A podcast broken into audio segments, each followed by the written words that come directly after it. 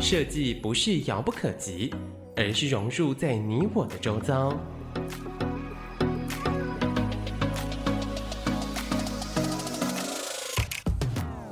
设计台湾，带您认识当代最具代表性的设计。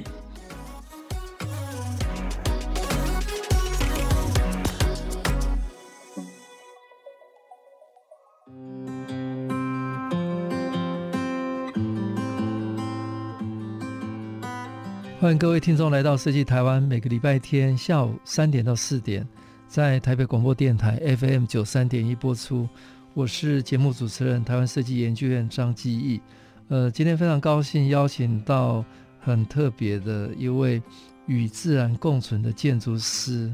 曾志伟，他是自然洋行建筑团队的主持人曾志伟，跟大家先打个招呼。各位听众，大家好，我是曾志伟。好，那接下来我来跟各位好好介绍一下我们今天的来宾哈。那曾志伟是自然洋行建筑团队的主持人，那他的背景真的是蛮特别的哈。他是一九七三年出生在台湾，但是跟他不太一样，是他年轻的时候成长都在帛琉群岛，有很长的这个经验。那就读 SDA 美国国际学校，他从二零零三年开始，呃，就开始往返旅居的巴厘岛进行很长期的建筑的田野调查，而且也成立了呃自然洋行建筑工作室。那二零零八年在巴厘岛乌布成立了一个很特别的生态建筑实验室，然后在二零一四年在台北成立了少少。原始感觉实验室啊，那二零一五年也到台湾的实践大学建筑系任教啊。那自然洋行这个设计团队，呃，真的是非常特别。它是成立二零零三年，那工作室在一个非常自然的环境里面啊，在台北的外双溪的阳明山国家公园的后山。那这个团队主要是呃设计思考重于建筑环境感知等复合的因素规划而成的完整呃场域哦，那其中有包含有历史的建筑改造，那也有一些比较新形态的呃研究机构跟部分的实验性住宅、饭店等等哦，那并且在二零一四年开始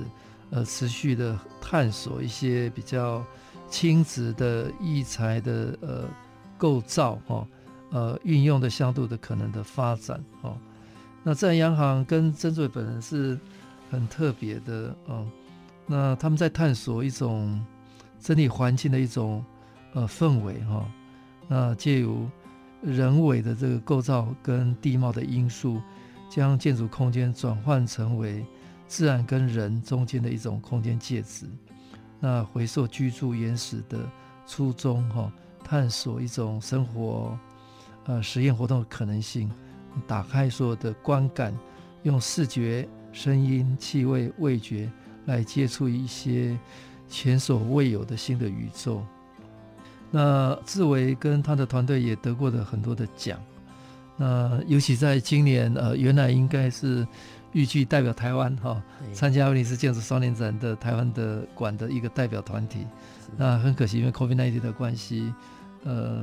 这个年度最重要的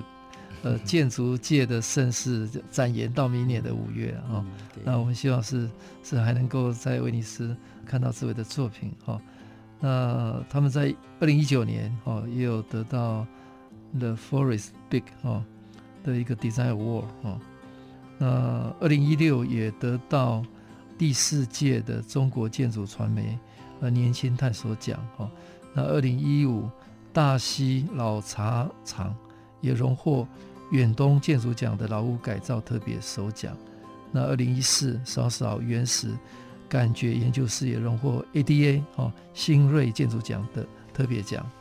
那讲那么多，大家都迫不及待想要了解一下，或者知道志伟他成长的背景的经验，跟他学习的经验有一些，我想跟在台湾。长大的非常不太一样的经验，是。跟大家聊一下。嗯，好，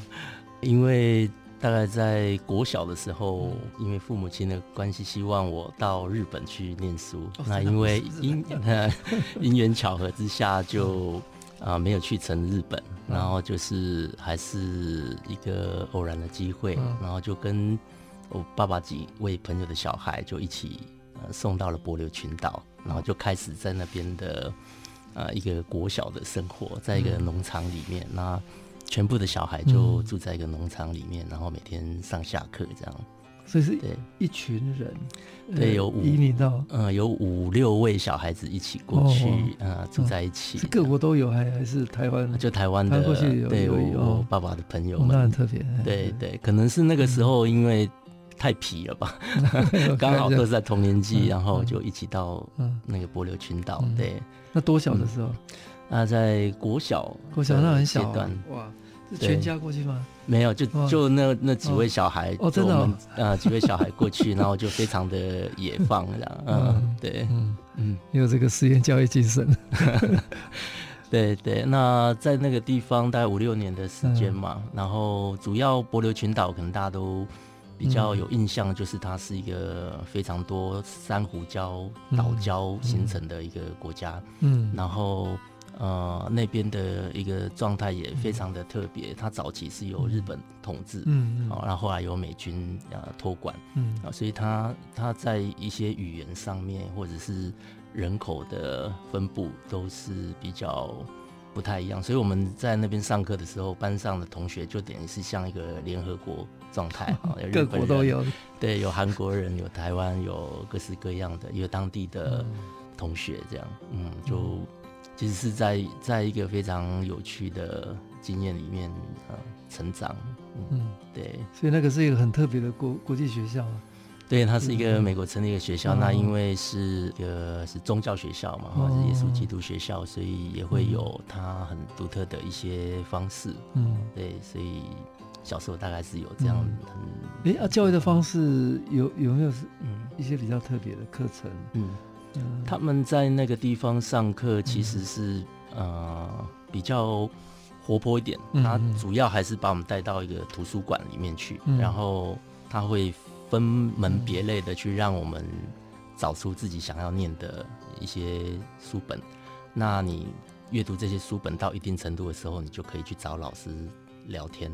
讨论这本书的内容，然后一直到你把这本书看完之后，那他。会给你一些回馈。那他如果认可你，你对这本书已经有一定的了解，他就会让你再读下一本。所以他是用一个像一个图书馆学的方法，在让小朋友自己去做一个发展，而是一个比较自自自己可以选择的方式。嗯，所以那时候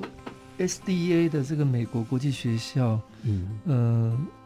你是小学的时候就是这样教育方式，对，所以是用呃专题的自主每，所以每个学习的话不一样，对。对，嗯，那个是那个是比较占大部分的学习的课程，但是也有一些很基础的呃学科。有没有一般的我，比方说我们在台湾的这种学科的有。呃语言啦、数学啦、嗯呃科学啦这些有这样学科的分类吗？有一般的学科，他们还是存在，但只是没有这么呃这么多的嗯这么强调这样的学科。倒是对于当地的这种地理或环境历史的这个部分是非常，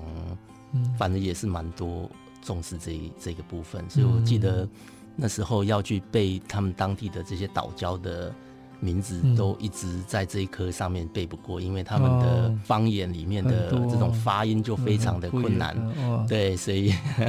好几十个岛礁要去背诵。所以学生是来自全球各地，全部是住宿，对。但是父母亲不是移居过来，有一些有一些是，有一些不是，对。但在我们这五五位里面，就就父母亲是没有一起跟我们过去，那么小就。就在一个非常实验高的这个环境里面成长。是，哎、欸，那你在那边待到几岁？待到国三的时候就回到台湾。国三，对，所以等于是前后几年？呃，五六年，五六年哦。嗯、所以那个经验应该是影响了你一辈子啊。哦，就是从小的这个 这个这个环境的体验、嗯、教育的方式。嗯，嗯他们有一个蛮特别的，就是有点类似像童子军，但是他们叫做 Pathfinder，就是叫做。探索探险队，探险队就是每个小孩子他可以去选择一个老师，然后在每周末或假日的时候，可能进行三天两夜的在山里面的探索探险，然后不带任何这种露营配备，那就直接。做一些树枝，或者是在里面就度度过。野地求生嘛，野地求生，然后做一些呃补补充你自己的食物的方法啊，所以就是用野地方式去去做。这听听起来就 就很像 Discovery 的这这个影片里面的，但但因为因为是还是一个小小的状态，所以还是有一个照顾的机制，只是在那样的练习里面。啊、呃，比较能够理解这个大自然里面拥有什么事情，嗯，对。那比方说，嗯，啊、呃，比方说，呃，我们有有一次也是去一个小岛，那这些岛屿跟岛屿之间其实都非常近，可能游泳过去大概一个小时左右。那他游一个小时到另外一个岛，用呃有另外一个岛，然后我记得有一次是我们粮食都没有了，很小哎，小小小学生的游游一个小时到一个岛，对，然后就有点闻到好像对对面那个岛好像有人在烤肉，然后我们就一群人老师带着我们就游泳游过去，想说是不是可以烤肉可以吃，所以一直就游了一个多小时到达对面去，那他们烤肉已经完毕了，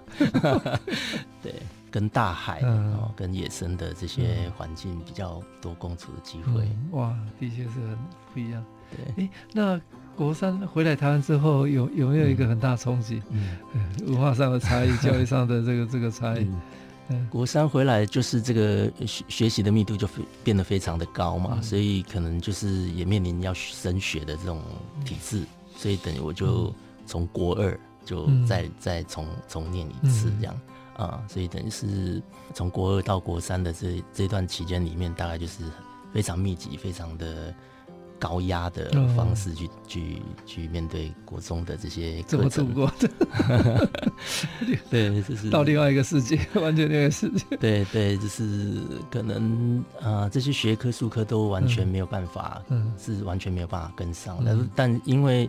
因为有英文的这个方式，所以学习的过程，所以可能就可以更多时间在在弥补其他科嗯科目的不足。嗯嗯，哎，那国中之后你在台湾总共又待了多多少年？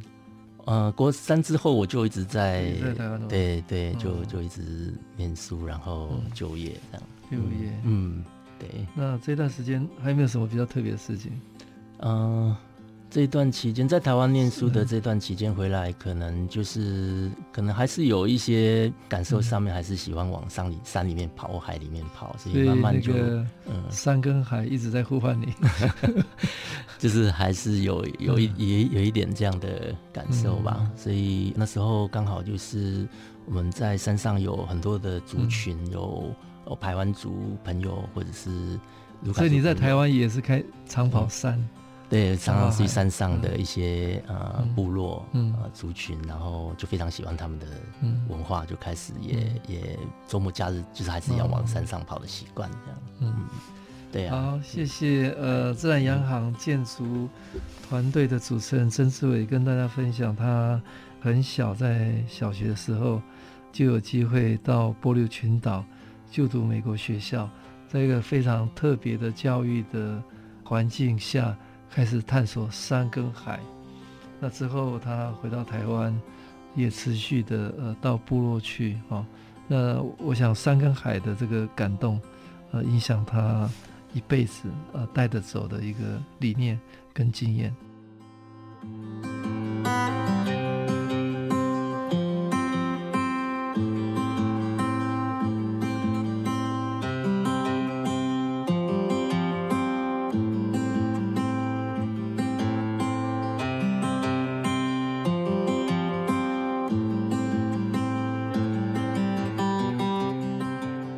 欢迎各位听众朋友来到设计台湾，每个礼拜天下午三点到四点，在台北广播电台 FM 九三点一播出。我是节目主持人台湾设计研究院张基义。呃，今天非常高兴邀请到自然洋行建筑团队主持人曾志伟，呃，跟大家分享哈。那刚刚志伟有跟呃大家聊，他从小在一个非常特别的波琉群岛长大，对山跟海自然哈有各种不同的体验。那这个对对他后来的影响蛮大的哈。那回到台湾之后，我刚刚聊天，呃，他后来当兵的经验也很特别了，是有一些工程的经验，然后后来又就业创业到现在也二十年了哈。那跟我们跟我们聊一下你当兵的经验，嗯，跟就业的经验呢？那时候是当兵的时候抽到金门，然后大概有当了一年半左右的时间在金门。那因为大家。比较清楚是金门有一些非常保存非常好的传统部落啊，几个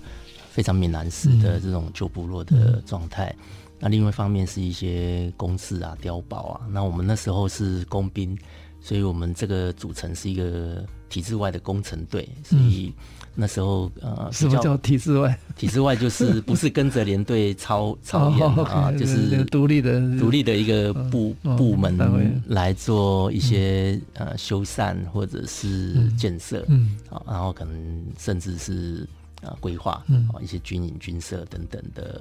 一些工作。那比较主要还是带领一个群组，一个比如说里面我们的团队组成有铁工，有水电。然后有木工等等的这个有技术的人员，嗯、然后一起去做呃各个方面上面下来的一些指令啊，有的是呃修缮坑道，有的是修缮啊房舍，有的是啊去做一些新新的景观工程等等，都跟军队设施有关联的实际操作这样。所以这个工程建呃对你未来有影响，就呃了了解整个。工程的这个这个流程跟体验的，对。那个时间点里面比较第一次是直接接触，接触。那个从学校毕业之后是实实质接触是几个方面，然后所以它是一个完整性的一个案子，嗯，每一个都是一个很完整性的状态，所以从各个工班环节，嗯，从一开始到完成，嗯，那后来你就业跟创业，创业到现在二十年了哈。那跟跟我们聊一下就业跟创业比较完整的经验。哦、嗯，退伍之后，我在呃来台北呃一家陈耀东建筑师事务所，现在是叫做大壮联合建筑师事务所，工作大概三年的时间。对，那主要的呃工作内容是在一个休闲产业，嗯，度假规划这种比较大型规划类别跟这种。度假形态的设计来来做大概两三年的时间，嗯，主主要是这样的呃工作。那在那个时间点里面，比较多的这种工作也涉及到啊，在马来西亚、中国几个刚开始要执掌这种度假村的这些地方，然后开始有这样的一个研究。嗯，那在什么样的一个因素下，你决定创业？二零零三年嘛，嗯、哦，到现在二十年了，对，对 很久。对，主要是在事务所的工作也接触到，因为是休闲产业，那可能大家对于巴厘岛的这种休闲产业其实是非常的活络。嗯、那尤其是我第一次去巴厘岛，也是因为一个在公司里面、事务所里面的。一个田野调查，然后就有机会接触到巴厘岛的这些内容啊。那呃，就就突然觉得那个地方有一种非常特别的规划概念，它可能都不是从建筑着手啊，也不一定是从环境着手，它是从更人文的部分理解、认知的想法在在进行所有的这种规划，尤其像。啊，比较国际知名的品牌，像阿曼啊、嗯、Four Seasons 等等啊，他们的一个规划的方法，可能有的是从啊创立一个当地的工程学校，去建立一些污水系统、防火工程啊，这种非常基础工程开始的一个基础来做这样的规划，所以呃，就慢慢的从那个地方有很多的。需要学习的地方，我就一直来往巴厘岛非常久的一段时间，这样。所以从二零零三年开始往返巴厘岛，嗯，做长期的建筑环境田野调查。那这个环境田野调查跟你后来的这个创作，嗯，是不是有有很密切的这个关联跟影响？如果是直接性的，我也不知道那个关联性的直接。嗯、那可能在一些思维上面的想法，或者是当地人对于一件事情的看法上面，嗯、他可能还比较采用一个同理心，或者是没有这么执着的力气在看待一件事情，可能是跟他们的一个宗教，或者是这种村庄。共同体彼此照应的这个方法有关系，嗯、所以所以在面对这些设计的条件或者是限制里面，可能慢慢的也因为那样的思维方法，在看待现在我们面临到的这几个设计案的时候，嗯，会有一些思维上的改变。嗯，因为我我观察，应该是你博流群岛这个小时候的经验。跟后来二零零三年之后往返巴厘岛的对自然的这种环境的调查，或者你成立了生态建筑实验室了哈，嗯、那这个这种做法跟我们一般的做建筑就直接去做分析、呃规划或者建设的一种方法是完全不一样哈，嗯、是跟更贴近文化的脉络也好。呃，环境各种无感的体验去着手，那所以我，我我我个人的观察，你的建筑的这种感知的向度是很很丰富的。那你从创业到现在二十年来，嗯，你你自己觉得有有哪些阶段吗？有没有什么困难或者比较特别的，呃，觉得很很棒的经验的，跟大家分享一下。我记得那个。呃，我们第一个接到的设计案是在日月潭的、嗯、呃日月老茶厂，那是一个日、嗯、也是一个日据时代的一个废弃的茶厂去做改造。嗯、然后我记得那时候是还没有周休二日的状态，嗯、所以大家对于这种产业开发或转型并没有太大的信心，嗯、所以就啊、呃、我就有这样的机会去。设计这样的规划，所以可能是一开始就是因为没有一个特定的目标，嗯，或特定的一个设想，所以在那个时候的对于一个设计上的 program 或者是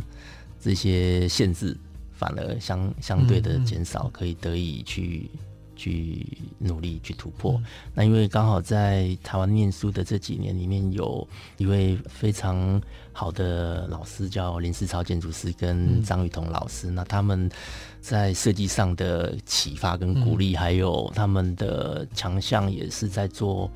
呃修复古迹，嗯，好维护古迹非常。嗯有功力的两位老师啊，嗯、所以呃，慢慢的，因为去跟他们做情谊，然后也理解这些很老的房子，嗯、原原本也都是自己非常喜欢的空间，是要用什么方法去很亲自的介入，嗯、让它啊、呃、不会说不可逆哈，就是还是有一定程度的弹性，可以恢复到过去的样子。嗯，所以呃，就从那个时候开始慢慢去呃去想到这个设计案这样。嗯。所以这个日月老茶厂嘛，哈，应该是跟时间有关系的，或者跟产业这个土地有关的。对，那我我看还有很多的案子，呃，像大溪老茶厂，经呃二零零二年 日月老茶厂，那经过十年之后，还有一个大溪老茶厂，对，也蛮特别的哈。对对。那像上下游新闻市集，我看这个也是跟土地有。有关系的 哈，对，然后少少这个大家都应该都很熟，也得过奖的，呃，像一个温室一样，但是它创造出来的这个空间体验，跟可以承载的这个活动的各种可能性是是非常非常特别。嗯，那再来就薰衣草森林，对，哎，这个也很特别。嗯，哎，台湾的大概一些比较特别的品牌，嗯，呃，也会找你合作哦。华山文创园区的万事品牌概念店，嗯，中泰的愿景馆，嗯，那这个，呃，那 Home 二零二五想家计划，嗯，哦，等等，那大概你的作品都有，看起来都有一定的脉络了哈。将心比心也是嘛哈。哎，这个这个都都都是台湾非非常非常有有心的企业或者团体哈。嗯。那而且这种实验性都很高。嗯。哎，那呃，你的创作的这个这个过程是先个人发想，还是你有你有比较不一样的团队吗？嗯。嗯，我们目前的团队组成大概有十来位，嗯、然后平均年龄在二二十五岁左右。很年轻。对对对，那是我拖垮了大家，所以应该是在 二十八或三十这样。嗯、那呃，主要的成员是呃，有学平面艺术或者是工艺啊，手作。那很跨界，对对。对，比较因为有这样的。啊，团队成员，工艺这个很重要。也有工艺，然后呃，当然还有建筑啊、室内啊等等。所以呃，在面对这些设计上面的考量的时候，有时候还是让每个团队他有跨组的交叉啊，就是他不一定只做工艺，他可能要做某一部分的提案哦 program 上的设定等等。哦，它是一个比较啊集体思考的一个方法，这样。有点像在。呃，学校啊，共同题目，嗯、然后大家一起去去去想象这样。嗯嗯。还有，我看你的作品都有一个时间感。哦 哦，呃，都是会有一些历史的元素被留下来，然后跟环境空间有一些非常深刻的对话。嗯嗯，嗯可能是。所以你你很挑这种案子吗？我没有挑，可能是 呃，在在在在规划上呃，在规划上面可能就会不自觉的把它呃思考进来，或或或对于比较有年代感的事情特别蛮迷人的，所以能不能透过这样的时时代的东西，可以也植入现现代啊，或者是呃可以到达另外一个嗯撞击也说不定，嗯嗯。对。还有另外一个是我感觉你的作品有一种手感，嗯，手作哈，手作，嗯嗯，很清楚，嗯，它不是一种大量工业化可以可以复制的，嗯，所以因为你你的诉说里面强调跨界嘛，里面还有工艺、建筑、室内平面，对，嗯。对，嗯，主要还是呃应对每每个设计案里面的。呃，着力点它可能不适合工艺，嗯、但我们就比较、嗯、有时候还会比较呃反思一下，嗯、就是让他用公益的方法去、嗯、去面对，就是它比较是冲撞冲撞性。嗯、那因为在公益上面的规模规、嗯、格呃也不是像建筑规划这么的庞大，嗯、所以还是有一一部分弹性可以来制作、嗯、制造。好，谢谢呃曾志伟自然洋行建筑团队主持人跟大家分享。呃，他的创业跟创作的经验，有非常多作品都有时间感，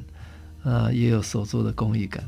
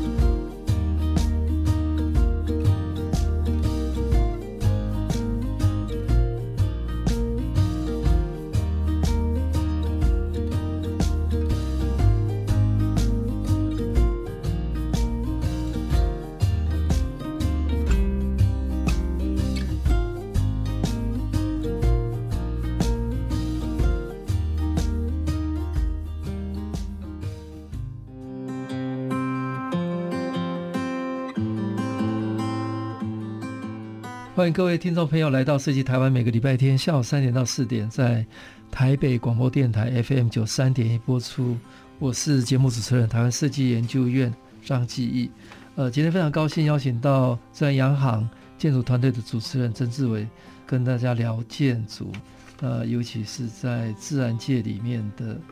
共存的建筑。那曾志伟创业了二十年，他有很多的作品。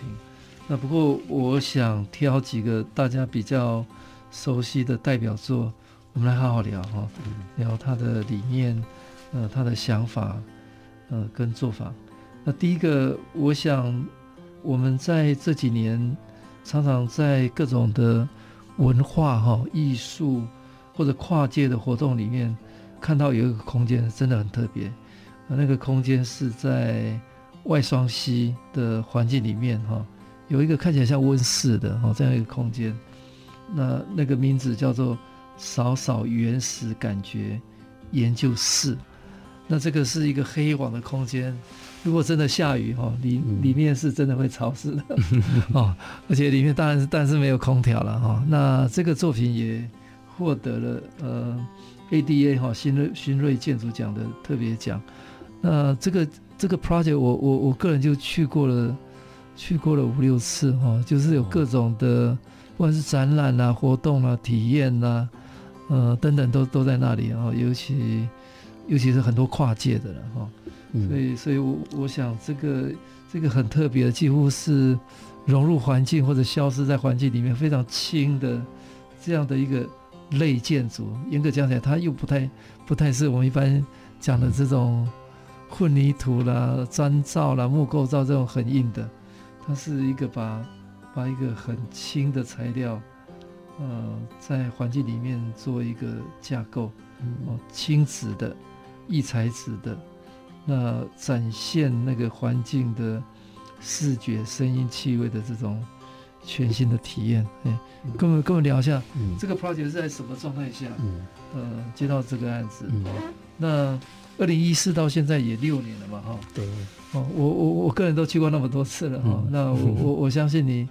呃，你你应该很满意，就是这六年来大概呃各种的。可能都在那里发生。嗯，那你再回到当时候，嗯，啊，这个 project，嗯，它的一个出发是怎么样？哦，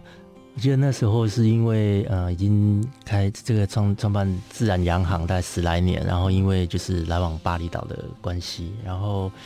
也希望说是不是能够在台湾也有一个基地，嗯、然后再把过去几年的这些学习或经历变成是一个。program 或再继续在台湾可以继续研究下去的一个延伸，嗯，所以这个研究室的呃创立可能也不是由我们自己的团队来做一个研发，而是通过一个平台来向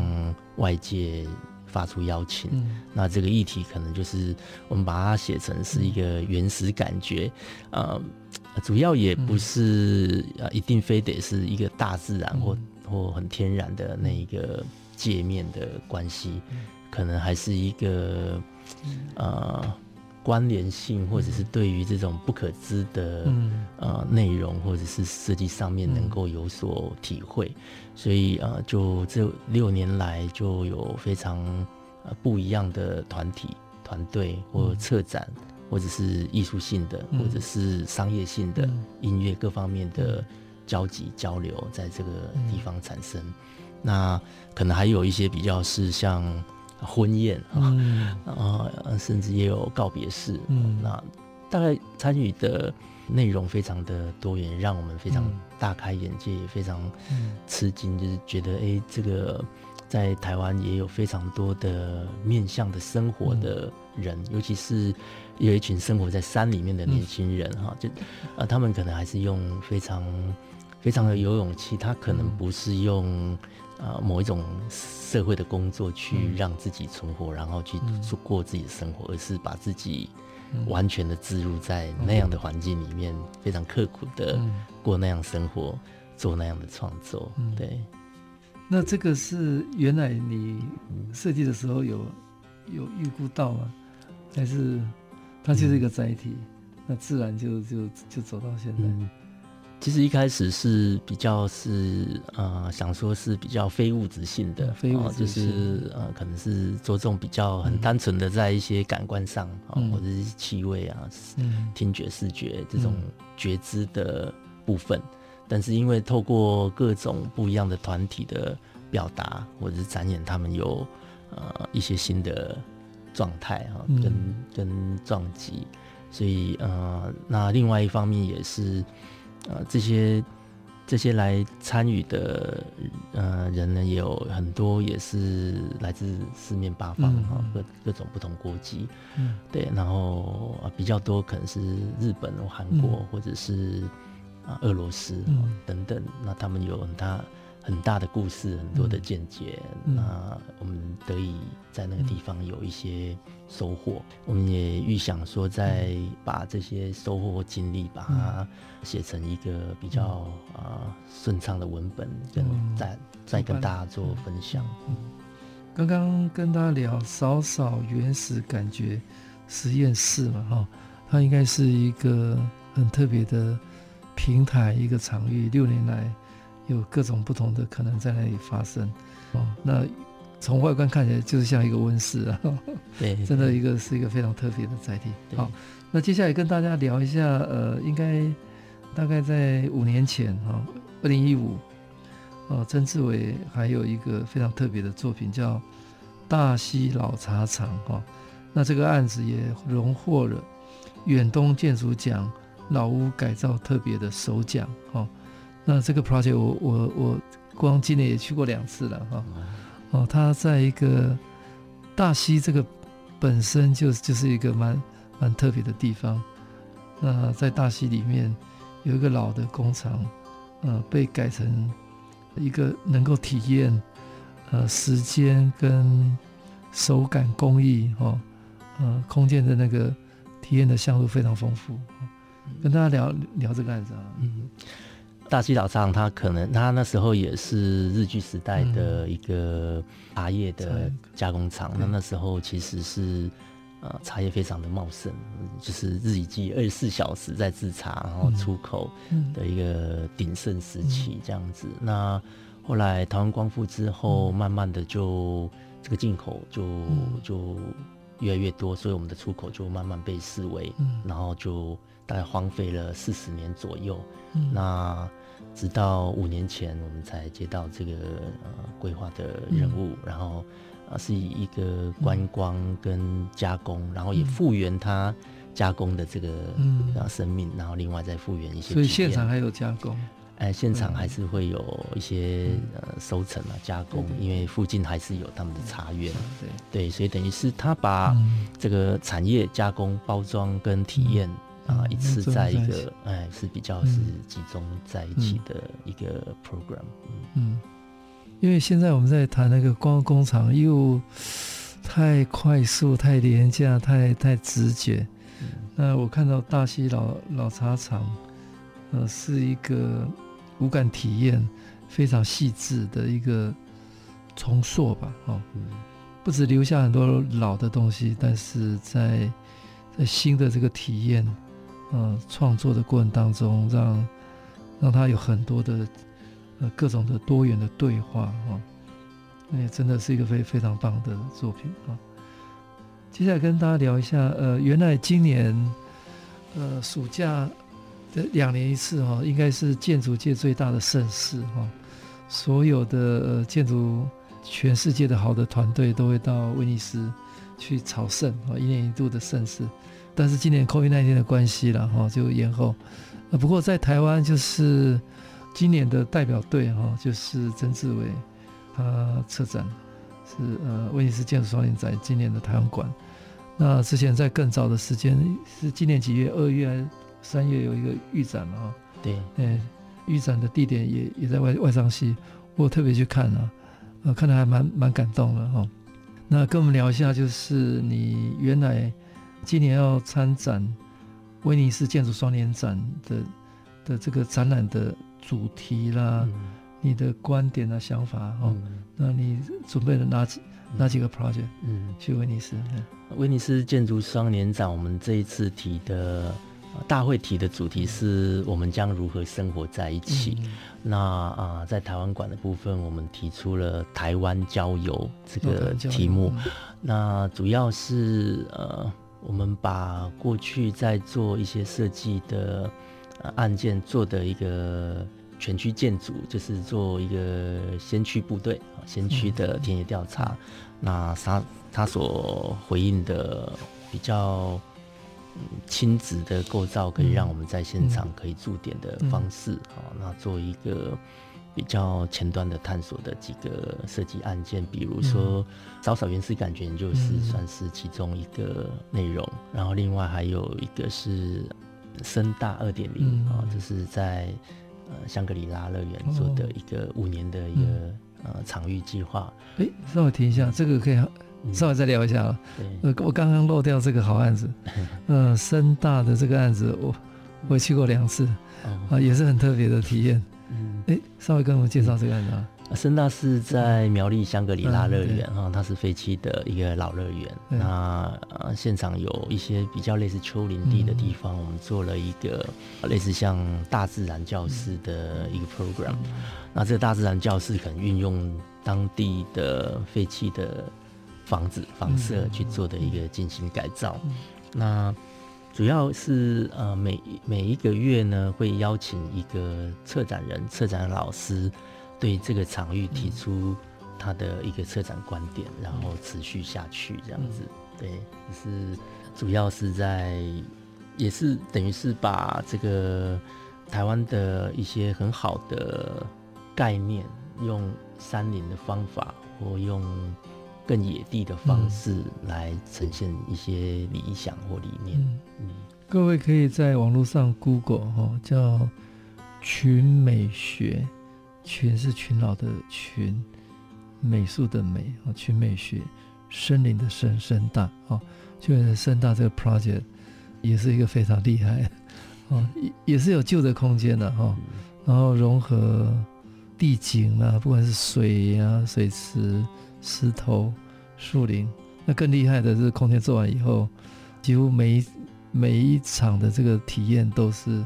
透过比较这种策展的方式，嗯，让让让大家有非常不一样的一个经验。嗯。嗯，再继续再跟我们聊一下，那威尼斯双年展，我们这一次主要就是把大概四到五个啊，我们曾经经历过的这个设计案件啊，可能包含在巴厘岛的一个修道院。啊，在北京的野长城，嗯，呃，一个也是一个研究室，然后啊，台湾还有一个是除了秦美学，嗯、还有一个是 Home 二零二五想家计划。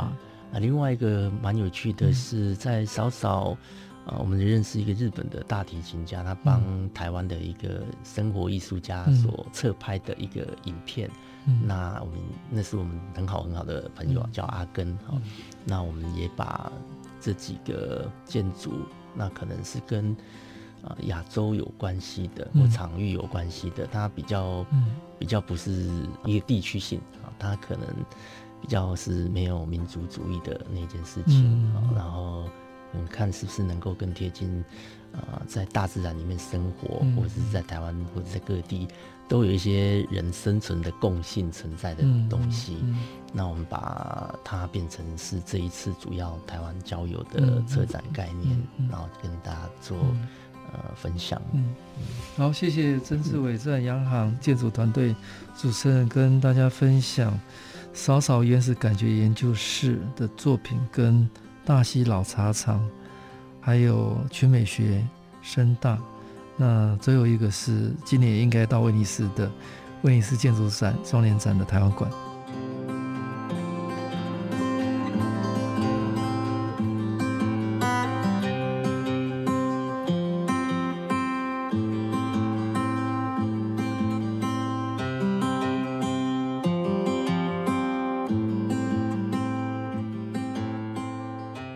欢迎各位听众朋友来到设计台湾，每个礼拜天。下午三点到四点，台北广播电台 FM 九三点一播出。我是节目主持人，台湾设计研究院张基义。今天非常高兴邀请到自然洋行建筑团队主持人曾志伟，跟大家分享他的自然建筑。哦，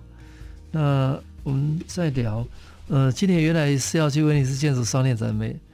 呃，是 COVID-19 没有机会去，哦，那延到明年。那明年，呃，原来是艺术双年展了。那台湾也是一个非常棒的艺术家，叫萨古流哦。那志伟有有跟萨古流呃认识多年了嘛哦？是在什么呃状况下跟他有什么交流呢？呃，我们那时候也是大概在高中的时候，也是因为一直上去去部落，去部落，对，然后就突然发现那个萨古流老师。那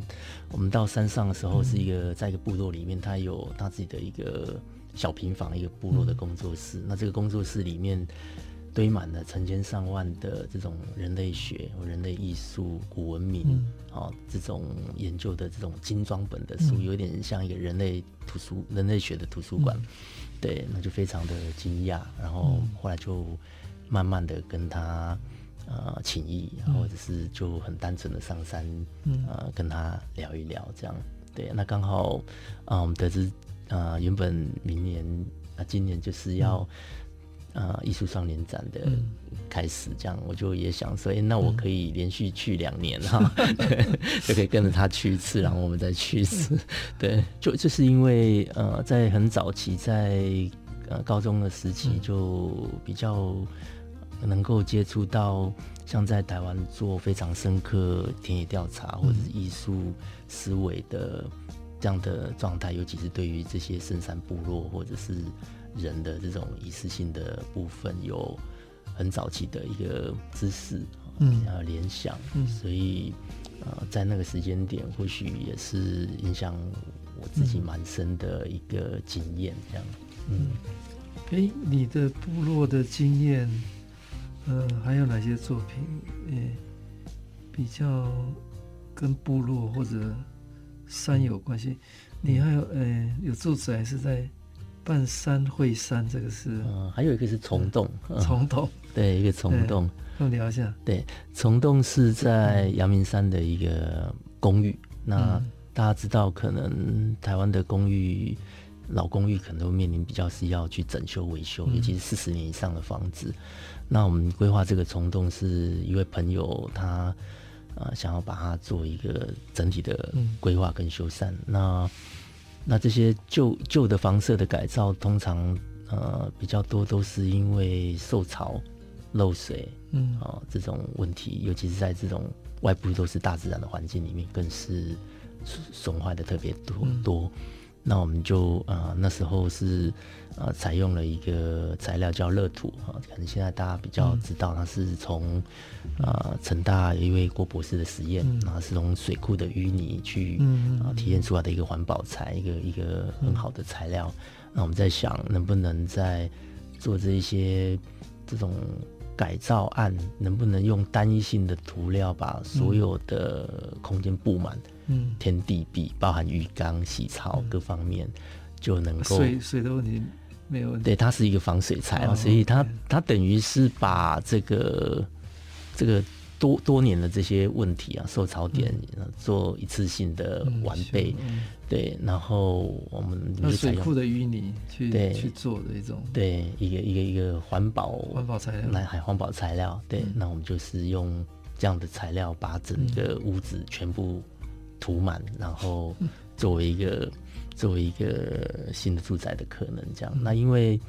呃，我们把这个淤淤泥的颜色，把它用一个比较深色、比较黑、嗯、黑色系的状态，所以啊、呃，这个屋主后来进到这个房子里面生活几天以后，就是说他快要得忧郁症，因为那个灯怎么点都点不亮，然后很很很怪异，这样有点不习惯。嗯然后后来过几天以后，他就传了几张动物的这种昆虫啊、鸟类的照片。因为到了黄昏或清晨的时候，因为它比较像一个山洞的状态啊，也是非常的漆黑深邃啊，所以就就有很多的一些瓢虫啊、鸟啊，就到他们家到处去走动。那因为他是一个导演啊，所以他就拍摄这些这这些生物，然后传给我说：“这个这个房子很好玩。”对。嗯嗯，好，那你呃刚刚也聊到，呃今年，呃平常呃志伟都有一半的时间都在，可能在巴厘岛嘛，往返，嗯、往返台湾跟巴厘岛，呃因为今年 COVID-19 出不去了哈，嗯，那可能在岛内有另觅新天地，嗯、听说常去台东，哎、嗯，那你你在台东，台东是有故乡，对，有没有什么观察？嗯，我我常想，如果台东能够维维持现在的样子，能嗯，嗯，就是比较偏偏野的地方，该有多好这样。然后啊，其实我到那个地方，主要还是希望能够在大自然里面可以有很安静的感受，嗯，所以也也比较不是去参加各式的聚会，通常都去住在那个。啊，陈冠华老师设计的，哦、那 个那个是蛮孤独的一间房子。对对对，对，就是偶尔会有一段时间就要去报道一次，然后就呃就分。是一个独居的经验。对对，是一个在海岸线。哎，那个那个名字叫他在长长滨在上面一点的封滨封滨之间，对对，是离花莲台东都最遥远的一个点了。嘿，对对，但但但是无无敌的海景，嘿。对，就是非常的漂亮，但又非常的嗯。孤独，嗯对，就非常的棒。对，那你未来在花东有没有嗯。有有没有什么机会留下作品？嗯，那时候跟团队有跟我说，其实他们有去绿绿岛，绿岛，嗯，绿岛，他们希望就就非特特别希望。绿岛上面有一个朝日温泉，哦，它是一个很棒的一个，对对对对，海底温泉，海底温泉，然后就就希望有朝一日或许也可以能够有机会来参与这样的一个环境改造跟这种跟海大自然，嗯，有这样的可能性，这样，就是说自然比较特别的因素条件，你嗯，你希望去做一些不一样的创作啊，对对。应该有机会，对，尤其是比较是跟人的这个治愈哈、疗愈，然后疗养啊，是通过大自然的力量可以形成的部分都蛮好的。嗯嗯，我看到资料上还有一个农业空间或者庄园啊，或者茶馆啊，嗯，呃，这一系列的比较是比较是自然里面的。休憩的哈的这些，跟我们跟我们聊一下，有有没有什么要，要要跟大家分享？嗯。嗯，我们最近在做一个礁溪的旅馆的设计案，哦，那它是大概有七层楼的一个都市，嗯，都市里面的一个旅馆，大概三十个房间的一个改造，嗯，然后呃，我们就想这是温泉。是温泉旅馆，嗯、那在礁溪，嗯、那啊周遭大概就会有很多的这种、嗯呃、交通动线啊、房子、嗯、各各方面的影响，所以首先我们在规划上面就采取了非常大量的梦中竹，把作为、哦、对，把作为这个建筑物的整体的外观立面，这样、哦、就是把它全部造起来。嗯、那因为梦中竹在宜兰或在台湾各地都是非常常见的呃一个材料。那因为其实，在台湾那时候，甘明园建筑师他是推荐我们可以把这些竹子做一个碳化的处理，来延长它的寿命。所以呃，最后他是建议是说，把这些竹子用碳化的方法加工到像是弓箭一样的规格。那这些竹子可能它的耐耐气候上面就可以达到一定的。年限这样，那我们就采取这样的一个建议，然后把这个建筑物用整栋用这种梦中竹把它做起来，应该是在今年年呃今年年初就会完工对外开放，哇，已经历时五年的很期待。呃工程，嗯，很期待。对，所以二零二一年新的案子是在礁溪哈的这这这个 project，对，那。那除了胶界 project，你们现在目前还没有，还正在进行当中的。目前进行当中有一个是在屏东火车站前面的大和旅社，啊，它是也是一个老房子改的，也是一个大概日据时代是一个空军在住的一个旅馆啊，就是在一个三角窗的这种火车站前端。那我们大概整修这个老房子也大概有四五年，四五年的时间。那主要的主持修复古迹的这个计划，也是由我们的老师林世超建筑师跟张一头老师去做古迹修复。那再利用的部分是由我们在对投入来做。所以这个是呃民间的案子还是公部门的？嗯，这是民间的案子，嗯、但他没有去申请、嗯、文化资产，哎、呃，文化资产的补助那他完全都由个人的一个能量去、嗯、去把它完完成完善，主要还是希望说在再利用的部分能够有更多的自由。哦，他也希望说过去是旅馆，嗯、那现在还是把它回归到旅馆状态，嗯、然后能够结合当地的这种在地的经验，然后因为他们本身也有屏东的一个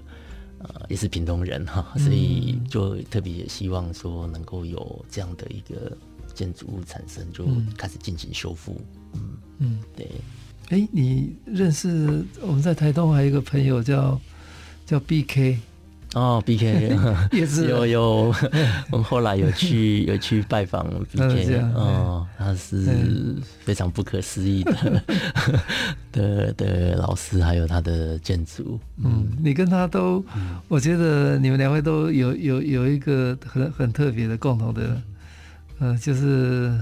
有自己的一个比较特别的，嗯。的。融入环环境的观念跟做法，嗯，而而且是非常持续的，对。嗯、那最后，你对年轻人有什么样的一个建议？对，通常在我们工作室里面，都年轻人给我建议。嗯、然后，不过，